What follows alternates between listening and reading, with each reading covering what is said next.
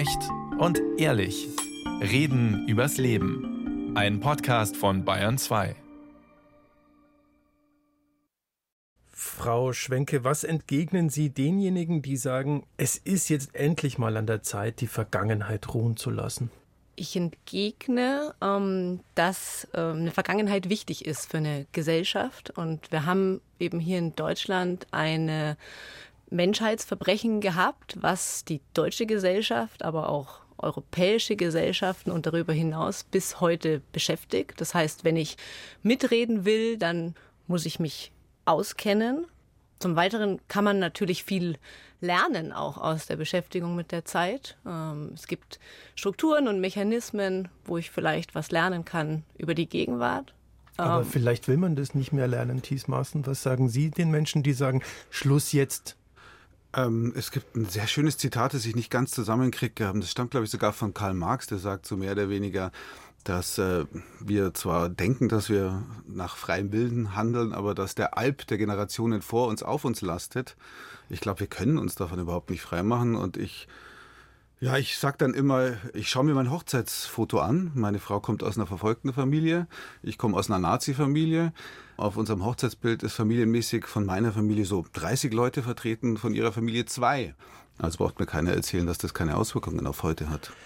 Vor 78 Jahren, am 29. April 1945, wurde das Konzentrationslager Dachau befreit. Heute ist es eine Gedenkstätte. Wir fragen, wie sollte an die Lager erinnert werden? Zu Gast im Studio ist zum einen die Leiterin der Bildungsabteilung der KZ-Gedenkstätte Dachau, Dr. Kerstin Schwenke. Vielen Dank fürs Kommen. Hallo. Ja, gerne. Und zum anderen mein Kollege Thies Maaßen. Er ist Experte für Rechtsextremismus hier im Bayerischen Rundfunk. Hallo, Herr Maaßen. Hallo. Frau Schwenke, das KZ Dachau bestand als einziges Konzentrationslager während der gesamten zwölf Jahre der NS-Diktatur und diente den anderen Konzentrationslagern als Vorbild. Inwiefern? Ja, es war eben eins der frühen Lager und auch eins der frühen SS-Lager. Ähm, deswegen war Himmler das Lager sehr gut vertraut, Heinrich Himmler, dem Reichsführer SS, und er kannte es auch und hatte es öfter besucht. Das heißt, es war, entsprach so seiner Vorstellung eines ähm, Konzentrationslagers.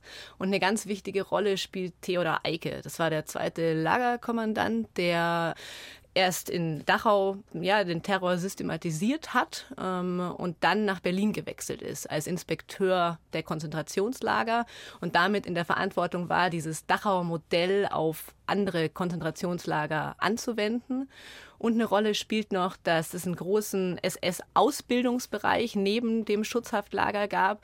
Das heißt, ganz viele Täter haben einfach in Dachau gelernt, wie man Konzentrationslager ähm, und Kommandant wird.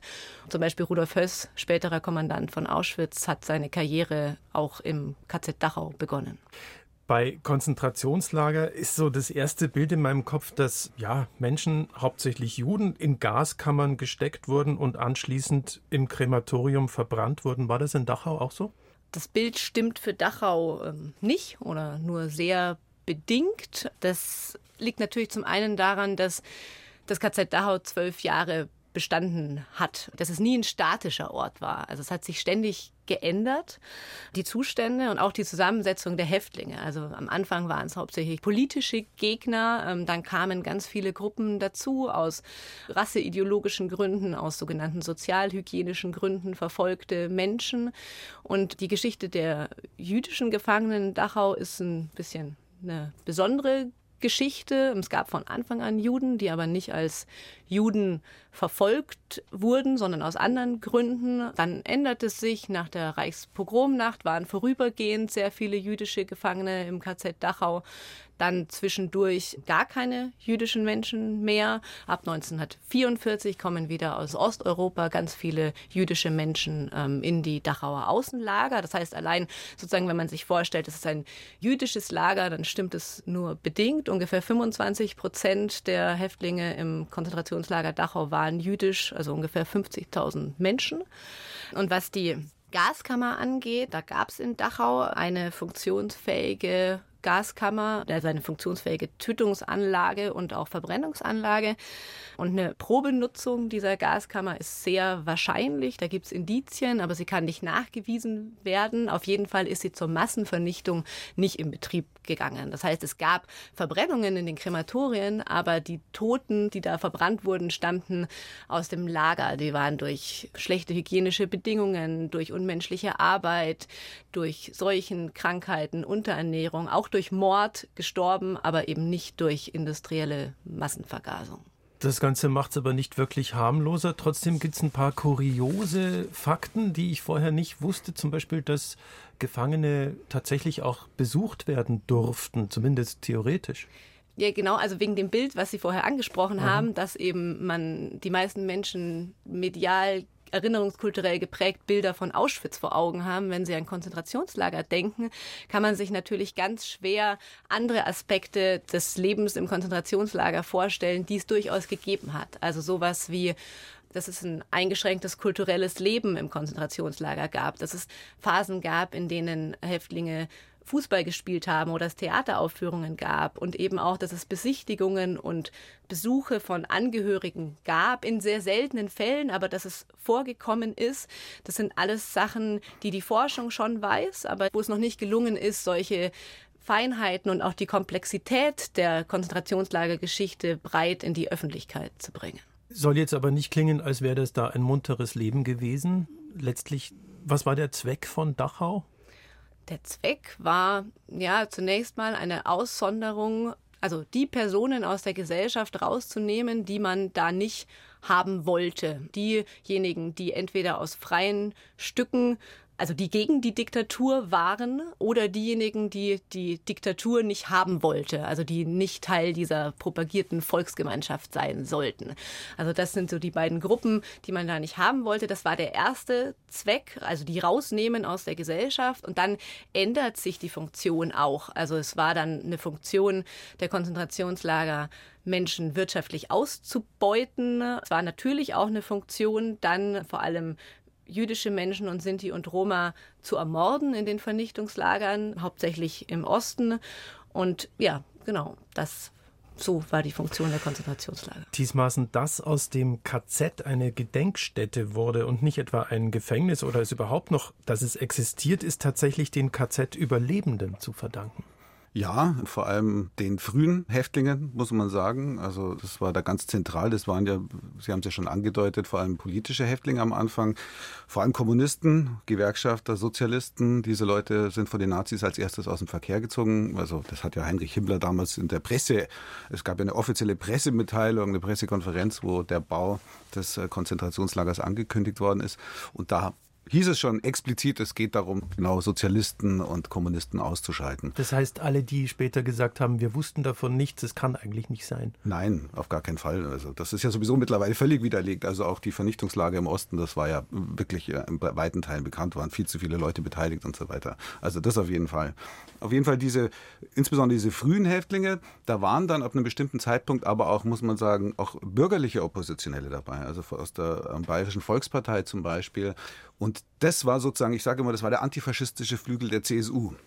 Und hätte es die nicht gegeben, das war insbesondere der Ochsensepp und das war insbesondere der Kultusminister Hundhammer, die sozusagen ähm, den Geist der Lagerstraße wachgehalten haben. Und Geist der Lagerstraße heißt, wir sind hier alle Häftlinge und wir stehen zusammen, denn nur so können wir gegen diese SS-Brutalität bestehen die haben tatsächlich keine Scheu gehabt, was heute leider öfters der Fall ist, sich mit Kommunisten zusammenzutun, mit Sozialisten zusammenzutun, mit Gewerkschaften und haben tatsächlich mit großem Druck es geschafft, nach 20 Jahren in Dachau draußen diese Gedenkstätte offiziell zu errichten. Also es war ein langer Kampf bis dorthin und er ist vor allem den Häftlingen zu verdanken und auch, dass dann irgendwann mal die Gedenkstätte von dem, von ihrer pädagogischen Ausrichtung her oder von ihrer inhaltlichen Ausrichtung ergänzt worden ist. Also dass zum Beispiel Roma, Sinti und Roma da thematisiert worden sind. Auch das ist den Häftlingen zu verdanken, die dann Anfang der 80er Jahre zum Beispiel Roma-Häftlinge, die da draußen einen Hungerstreik veranstaltet haben, um auf ihre Situation aufmerksam zu machen.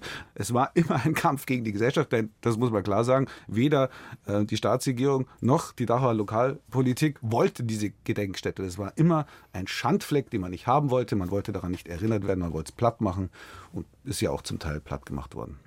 Aber es gibt sie, diese Gedenkstätte, Frau Schwenke, an wen oder was wird denn erinnert? Da musste man, wenn man schon so drum kämpfen musste und Opfergruppen sich erkämpfen mussten, dass man an sie erinnert, wofür hat man sich denn entschieden? Woran wird erinnert? Also in Dachau hat man sich ganz stark entschieden, an die Opfer zu erinnern. So ist die Ausstellung aufgebaut, die es aktuell gibt. So ist der ganze, der ganze Weg aufgebaut, der eben den Weg der Häftlinge nachvollziehen soll über die Einlieferung und wie war es denn, entindividualisiert und entrechtet zu werden und in dieses, ähm, ja, ein, ein Häftling zu werden. Und da ist in den letzten Jahren, haben sich durchaus Dinge geändert. Thies Maaßen hat schon gesagt, es sind neue Opfergruppen dazugekommen, an die erinnert wird, wie eben Sinti und Roma, wie als homosexuell verfolgte Menschen, wie als sogenannte asoziale und sogenannte Berufsverbrecher ähm, verfolgte Menschen. Das heißt, der Fokus hat sich noch ein bisschen erweitert, wer denn alles diese Opfer des Konzentrationslagers waren.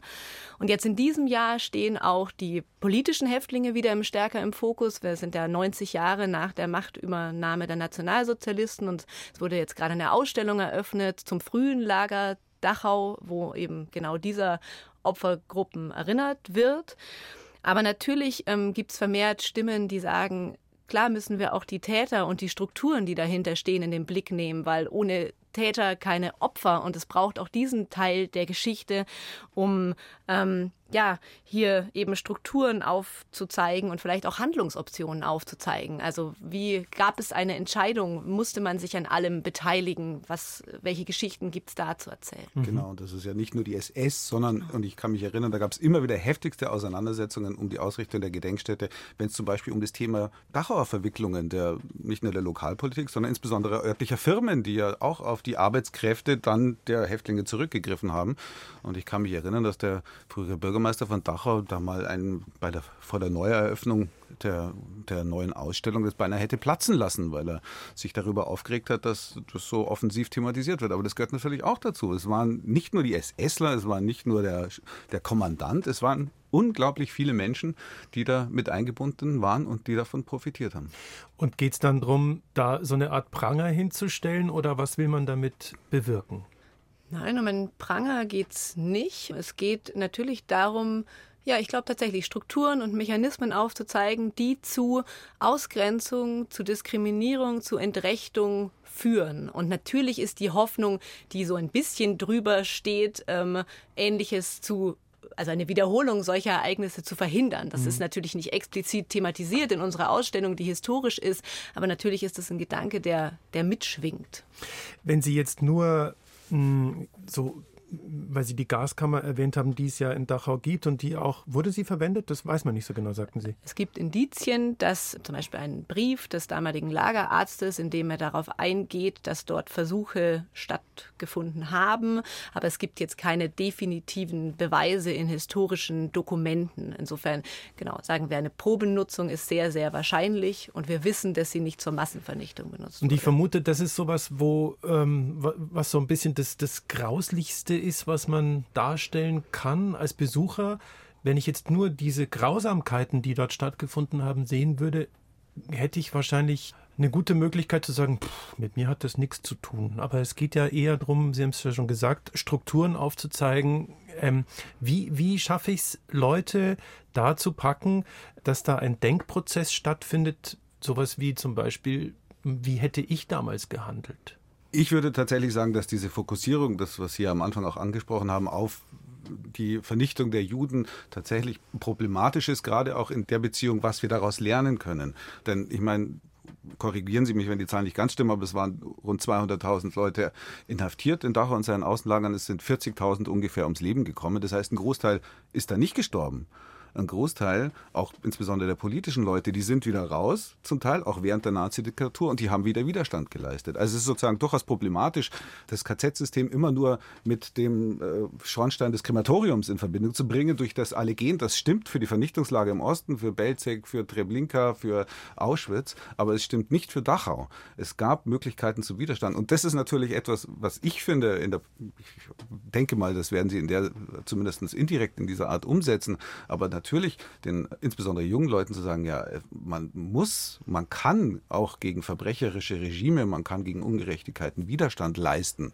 Es ist nicht so, dass das nur heilige Helden machen können, äh, die irgendwie eine religiöse Erleuchtung haben. Wie, es gab ja viele Pfarrer zum Beispiel, darf man auch nicht vergessen, und Geistliche in Dachau, die quasi so aus einer, oder, oder in das Bild werden ja auch immer Leute wie Sophie Scholl und, und, und ähm, die ganze Gruppe der Weißen Rose oft gerückt, so nach dem Motto, ja, das waren so, ja, so, weniger, die sich selbst aufgeopfert haben und so. Und wo dann sozusagen der einzige Ausweg die Guillotine war, aber das ist nicht so. Also man kann Widerstand leisten, man konnte auch während dem Nationalsozialismus Widerstand leisten und insbesondere musste man auch nicht mitmachen. Also. Ich glaube, was uns äh, total wichtig ist, ist über biografische Geschichten zu gehen, weil das spricht die Leute an und das schafft eine Verbindung. Und wie gesagt wurde, genau, potenziell gibt es 200.000 Geschichten zu erzählen. Die können wir natürlich nicht alle erzählen, aber wir können einige davon erzählen. Und wir glauben, dass es das natürlich gehört zu diesen Geschichten auch Geschichten über Unrecht, über Misshandlung, über Leid und über Mord. Aber wir glauben, was es nicht braucht, ist eine sehr plastische Sprache oder eine zu drastische Darstellung. Das, was Sie mit dem Grauen meinten, wir glauben, dass ein Bild von, wenn ich die Leute konfrontiere mit der Nahaufnahme der Leichenberge, mhm. dann ist es zum einen so, dass es vielleicht den Opfern nicht gerecht wird. Also es ist ja die Frage nach der Würde der Opfer wir wissen nicht, ob dieser Mensch, den wir da zeigen, gerne als nackte, abgemagerte Leiche in Erinnerung geblieben wäre und nicht als der Mensch, der vorher war. Und zum anderen ist es so, dass heute Menschen, also Besucherinnen und Besucher, ja auf eine zu drastische Schilderung erstmal mit, mit Abwehr reagieren, mit vielleicht auch Ekel oder ähm, ja, Abgrenzung. Und das ähm, das uns eben nicht weiterbringt, sondern dass dann, wenn Menschen emotional, auch also Besucherinnen und Besucher emotional total belastet sind, dass sie dann eben nichts lernen, sondern nur so ein diffuses Gefühl mitnehmen, da ist was Schlimmes passiert. Und das wäre ein bisschen wenig, wenn Sie das vom Besuch nur mitnehmen. Hat sich das so ein bisschen verändert? Haben Sie da das Gefühl, da, da haben Sie was dazugelernt, was vorher anders war? Also in der Gedenkstättenpädagogik würde ich sagen, ist es schon lange so. Also ist eigentlich schon so, seitdem sich die etabliert hat, was so Ende der 90er, Anfang der 2000er war, dass sich das alles äh, professionalisiert hat. Seitdem gibt es Bildungsabteilungen in den Gedenkstätten und da ist man eigentlich quasi sehr schnell zu der Erkenntnis gekommen, dass es über eine, über eine Schockpädagogik nicht geht, ähm, dass man da die Menschen nicht erreicht. Also ich denke, es waren eher Ansätze der ja, der 80er Jahre, wo man so das Gefühl hatte, jetzt muss man aber wirklich, ähm, wo man sehr stark auf so eine Schockpädagogik gesetzt hat. Aber ich würde sagen, im Gedenkstättenbereich ist es schon lange Konsens, das anders zu versuchen. Und wie schaffe ich es da auch, die jungen Leute einzubinden? Das ist ja einfach jetzt für viele junge Menschen einfach wahnsinnig lang her und vielleicht auch Geschichte und vielleicht fragen sich viele, was hat es mit mir zu tun? Wie kann ich die einfangen? Über solche Biografien zum Beispiel? Ich würde sagen unbedingt. Also es wird ja in Dachau auch gemacht. Es gibt ja dieses Projekt ähm, ähm, Namen statt Nummern, wo dann so einzelne Biografien, insbesondere von jungen Leuten, ähm, nachempfunden werden. Also da sind dann Schulen beteiligt und so weiter. Ich denke, ähm, äh, es ist sicher auch sinnvoll, die Leute anzuregen. Ich weiß nicht, inwiefern das im Rahmen ihrer pädagogischen Arbeit möglich ist, doch mal in der eigenen Familie zu schauen. Also, weil das ist ja die direkte Verbindung. Und ähm, gut, wir haben natürlich jetzt einen großen Anteil mittlerweile auch von migrantischen Menschen, die äh, diese Verbindungen nicht mehr haben, aber die kann man natürlich auch über das Thema Rassismus und so weiter erreichen und Antisemitismus. Aber ähm, gerade wenn man sich ähm, vor Augen führt, dass ja Umfragen, aktuelle Umfragen sagen, ich glaube 20 Prozent der Deutschen äh, glauben, dass ihre Eltern in irgendeiner Form Widerstand geleistet haben oder Juden versteckt haben oder Brot über den Zaun geworfen haben und so weiter, was sich mit den realen Zahlen überhaupt überhaupt nicht deckt. Das war ein viel geringerer Prozentteil von äh, Deutschen, die tatsächlich Widerstand geleistet haben. Da merkt man, dass da irgendwas auch nicht stimmt in der Familienaufarbeitung. Und da ist vielleicht die Anregung, ich meine, ich mache das selber zum Beispiel bei mir auch, ähm, in meiner eigenen Familie mal nachzuschauen, wie war es denn wirklich? Also sind diese Geschichten, auch bei mir gibt es diese Geschichten, dass angeblich jemand im Widerstand war. Wenn man genauer hinschaut, dann habe ich erfahren, mein Großvater war an der Ermordung der jugoslawischen Juden direkt mit beteiligt. Also ähm, da mal reell hinzuschauen, ich glaube, das wäre auch ein Weg. Das ist zum einen der Blick in die Vergangenheit, wie war es in meiner Familie, zum anderen geht es ja vielleicht auch darum mm, zu sagen, was ist denn heute los? Was können wir aus dieser Vergangenheit lernen für heute im Sinne von wehret den Anfängen, was auch immer das heißt? Ähm, haben wir denn haben wir denn schon wieder solche Anfänge, die wir spüren? Natürlich, würde ich mal sagen. Sie nicken auch. Ja, ähm, Klar haben wir in manchen Bereichen Anfänge. Ich meine, es ist immer die Frage, was kann ich direkt aus der Geschichte lernen? So mhm. einfach ist es meistens nicht. Aber das ist das, was ich schon meinte, indem man eben Strukturen und Mechanismen aufzeigt und bei Ausgrenzung, also sozusagen mit Ausgrenzung und Diskriminierung hat es angefangen. Und da haben wir natürlich Tendenzen heute auch, dass gesellschaftliche Gruppen, ähm, dass gesellschaftlichen Gruppen Rechte verwehrt werden, die wir anderen Gruppen ganz selbstverständlich geben. Ähm, das heißt, da lassen sich vielleicht Strukturen aufzeigen. Ich glaube, ansonsten ist das was wir auch schon hatten, ist dieser biografische Ansatz schon einer, der einfach bis heute reicht. Damit meine ich nicht mal, also nicht das, auch nicht nur das, was Tis Maaßen angesprochen hat, sondern also die eigene Familiengeschichte, sondern einfach, wenn ich mich mit menschlichen Geschichten beschäftige, dann spricht mich das an, weil ich automatisch darüber nachdenke, wie hätte ich gehandelt oder was für Optionen hätte ich gehabt oder was hätte das mit mir gemacht, das so zu erleben. Und weil Sie ja gefragt hatten, was spricht junge Leute an, mhm. glauben wir, dass ein Weg schon auch ist, neue Wege der Vermittlung auszuprobieren. Also in die digitale Welt auch zu gehen, zu schauen, was, was gibt es da, wie kann man ansprechen. Wir haben gerade eine Projektstelle für digitale Gedenkstättenpädagogik, die einfach ein bisschen ausprobiert. Die schaut, was geht denn? Also wäre ein 360-Grad-Rundgang eine Möglichkeit, Leute auf einen Besuch vorzubereiten? Oder ist es ein Pageflow, wo ich mir ein bisschen vorstellen kann, was, was war das für ein Ort? Also ein Zugang ist auch über künstlerische Darstellungen zu gehen gehen. Wir machen viel mit Graphic Novels, wo man irgendwie nochmal einen ganz anderen ähm, Zugang schaffen kann zur Zeit. Und ein bisschen gehört dazu auch die Präsenz von, von Gedenkstätten in, so, in sozialen Medien zum Beispiel. Um auf die Frage nochmal einzugehen, ob es denn diese Anfänge gibt, würde ich sagen, ja, natürlich. Also, und ich meine, das ist ja so ein bisschen auch frustrierend. Ich kann mich erinnern, Max Mannheimer, einer der Überlebenden des KZ Dachau, der vor einigen Jahren ja leider gestorben ist, der hat in einer seiner letzten Reden auf einer Gedenkveranstaltung in Dachau gesagt, also unser Spur war nie wieder Faschismus, nie wieder Krieg und wir haben versagt.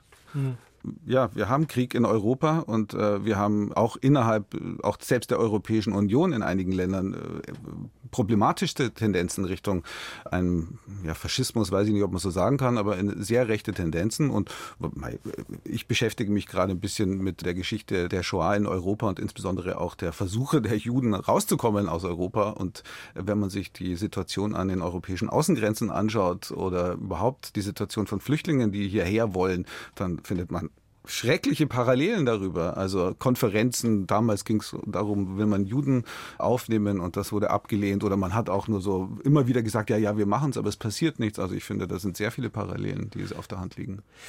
Miriam Zadow, die Direktorin des NS-Dokumentationszentrums in München, hat unlängst in einem Interview von der Gefahr gesprochen, dass eine Gedenk- oder Erinnerungskultur ritualisiert wird. Also ich habe das so verstanden, wir machen einen Gedenktag, alle senken brav das Haupt, aber innen drin passiert eigentlich nichts. Sehen Sie diese Gefahr auch? es gibt das böse Wort von der Kranzabwurfstelle. Ähm, äh, das, ich finde, einerseits sind diese Rituale wichtig, Insbesondere natürlich, solange noch Überlebende da sind. Also ich kann mich erinnern, auch die letzten Jahre, wenn ich dort vor Ort war bei den Gedenkfeierlichkeiten, das war unglaublich berührend, da daneben zu stehen, auch wenn dann die amerikanischen Soldaten, die das befreit haben, ihren den Leuten gegenüberstehen, die von ihnen befreit worden sind. Das finde ich unglaublich berührend. Aber natürlich muss man aufpassen und die Gefahr sehe ich durchaus, gerade auch in der aktuellen Situation der KZ-Gedenkstätte Dachau, dass man zwar einerseits von politischer Seite her immer wieder betont, wie wichtig das sei und das insbesondere bei solchen Gedenkveranstaltungen vor sich herträgt, aber im Konkreten dann nichts passiert. Und ähm, da muss man ja sagen, in Dachau äh, gibt es große Defizite, was die finanzielle Ausstattung angeht, äh, was die baulichen Sachen angeht. Gebäude, die zum Teil auch das bereits angesprochene Krematorium, die stark baufällig sind. Es gibt Projekte wie den ehemaligen Kräutergarten, der auch vor dem Verfall ähm, steht und der eigentlich eingegliedert werden soll. Total spannende Geschichte, weil dort quasi ein Versuchslabor, ein Pflanzenversuchslabor der SS war. Ähm, es gibt noch bestehende Gebäude, die im, immer noch von der Bereitschaftspolizei benutzt werden. Und das sind ja alles Sachen, wo die Gedenkstätte durchaus Pläne hat und durchaus ausgefeilte Pläne hat, Konzepte, wie man das umgestalten könnte. Aber es passiert nichts. Und ähm, das ist, äh, das ist, finde ich, äh, das größere Problem als die Rituale an sich. Da vielleicht im Hintergrund es passiert schon, es passiert natürlich langsam. Ähm, es sind halt immer schwierige Vorgänge, die es da gibt. Wem gehören die Gelände jetzt? Wie sind sie jetzt gerade genutzt? Was muss man tun, um sie erst dann übernehmen zu können?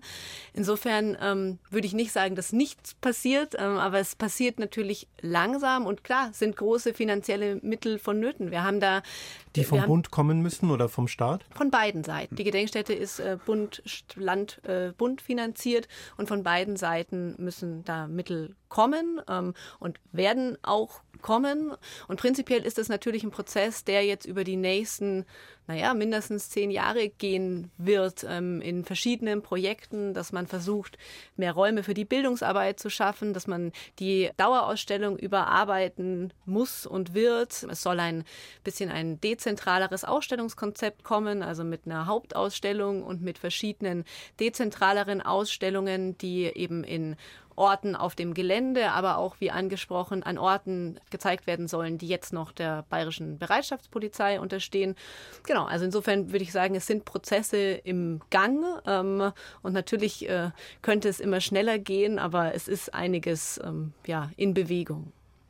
Also der Bedarf ist da, es ist ein bisschen was in Bewegung, aber ich höre schon, Thies Maaßen, da müsste und sollte dringend mehr passieren. Ja, also ähm, Natürlich ist es ein kompliziertes Geflecht. Wie gesagt, Bund ist beteiligt, der Freistaat äh, ist beteiligt, der Freistaat auch mit seiner Gedenkstättenstiftung. Ähm, es, gibt, es gab auch zuletzt immer wieder ähm, Auseinandersetzungen. Auch äh, oftmals habe ich den Eindruck, da spielen auch persönliche Animositäten eine Rolle. Da will ich jetzt gar nicht drauf eingehen. Aber es gibt von außen jedenfalls, drängt sich der Eindruck auf, dass bestimmte Sachen eben nicht vorwärts kommen. Also wir hatten erst vor wenigen Wochen, die, die jetzt ausgerechnet kurz vor dem 90. Jahrestag der Errichtung des KZ, die Geschichte, dass der Bund einen Förderantrag abgelehnt hat und dann sich gegenseitig sozusagen hin und her geschoben und wer ist dran schuld. Der Bund sagt, der Freistaat hat den Förderantrag völlig falsch gestellt und man hat mehrfach ihn darauf hingewiesen und man hat es trotzdem nicht korrigiert. Der, Bund, der Freistaat sagt wieder, es ist ganz anders. Im Endeffekt bleibt übrig, es passiert nichts oder es passiert zu wenig und es passiert zu langsam. Also von diesem Geist der Lagerstraße ist auf politischer Ebene wenig zu spüren, oder? Definitiv. Und äh, wenn ich da vielleicht noch einen Punkt anknüpfen darf, was mich auch immer wieder stört, also auch wenn jetzt die KZ-Gedenkstätte natürlich selber, Sie haben sie angesprochen, in der aktuellen Sonderausstellung die ersten Häftlinge mal wieder in den Fokus rückt, aber sie werden ja von politischer Seite, insbesondere die Kommunisten und Sozialisten äh, und Gewerkschafter, die werden ja immer außen vor gelassen. Also es ist nicht mehr so schlimm, wie es früher war, dass dass, ähm, ich kann mich erinnern, äh, Horst Seehofer als Ministerpräsident in Dachau gestanden ist und gesagt hat, dieser Ort hier mahnt uns aufzustehen gegen jeden, jeden Extremismus, nämlich von rechts und von links. Und ich mir gedacht habe, okay, aber vor dir hocken jetzt die Kommunisten, die du wahrscheinlich als Linksextremist äh, bezeichnest. Das ist eine Unverschämtheit, sowas hier zu sagen an diesem Ort. Soweit ist es im Moment nicht mehr, aber es wird doch immer wieder bewusst verschwiegen, wer am Anfang in Dachau war und für wen Dachau gemacht worden ist, nämlich für die ja, die Arbeiterbewegung, die Sozialisten, die Gewerkschafter, die Kommunisten. Das war der ursprüngliche Grund für Dachau, warum es gegründet worden ist. Und es hat sich dann verändert, aber damit ging es los. Frau Schwenke, Blick aufs Wochenende. Das ist ja der Gedenktag. Was wird passieren? Um, viel wird passieren. Ähm, am Sonntag ist es der große Tag, an dem äh, die zentrale Gedenkfeier zum 78. Jahrestag der Befreiung stattfinden wird. Das geht morgens los mit religiösen Gedenkfeiern. Dann gibt's um ähm, 10.45 Uhr äh, ein Gedenken am ehemaligen Krematorium und ab 11.30 Uhr startet dann die zentrale Gedenkfeier auf dem ehemaligen Appellplatz. Es gibt immer im Anschluss auch noch eine Gedenkfeier ähm, in Hebertshausen, also an dem Ort, an dem äh, sowjetische Kriegsgefangene ermordet worden sind. Da, ähm, und danach gibt es noch einen Tag der Begegnung im Max-Mannheimer Haus. Ähm, und auch, es gibt auch schon Veranstaltungen im Umfeld. Also wir starten auch schon morgen mit einer Themenführung zur Befreiung des KZ Dachau um 14 Uhr und abends gibt es ein Gedenken an die Opfer des Todesmarsches. Also es passiert da viel an diesem Wochenende und es ist sicher ein, ein spannendes Wochenende, um die Gedenkstätte zu besuchen. Und wer teilnehmen möchte, kann das tun? Wer teilnehmen möchte, kann das tun. Und zur Befreiung des KZ Dachau auch noch der Hinweis, Bayern 2 hat dazu eine interaktive Geschichte, einen interaktiven virtuellen Rundgang erstellt, finden Sie auf bayern2.de. Dr. Kerstin Schwenke und Thies Maaßen, vielen Dank für das Gespräch. Gerne. Gern geschehen.